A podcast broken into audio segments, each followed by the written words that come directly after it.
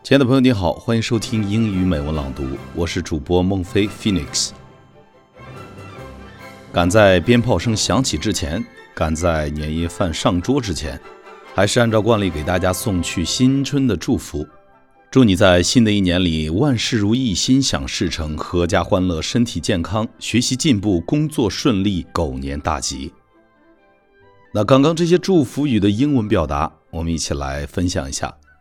万事如意，Hope everything goes your way，愿一切都能随你的愿。心想事成，May all your wishes come true。阖家欢乐，Wish your family happiness。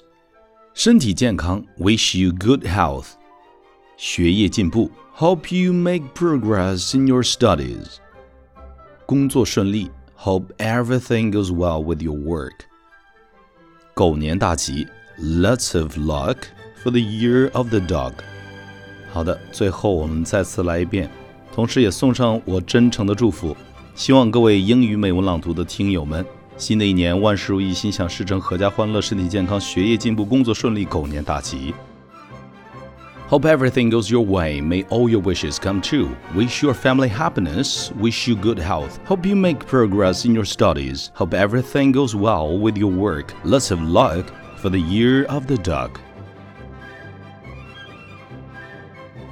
不管你是在加班，或是在家里和家人团圆，或者正在赶往回家的路上，感谢你的默默陪伴，感谢你每期的期待。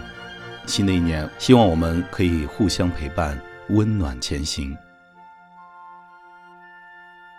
我是你的老朋友孟非 Phoenix，祝你新春愉快，阖家幸福。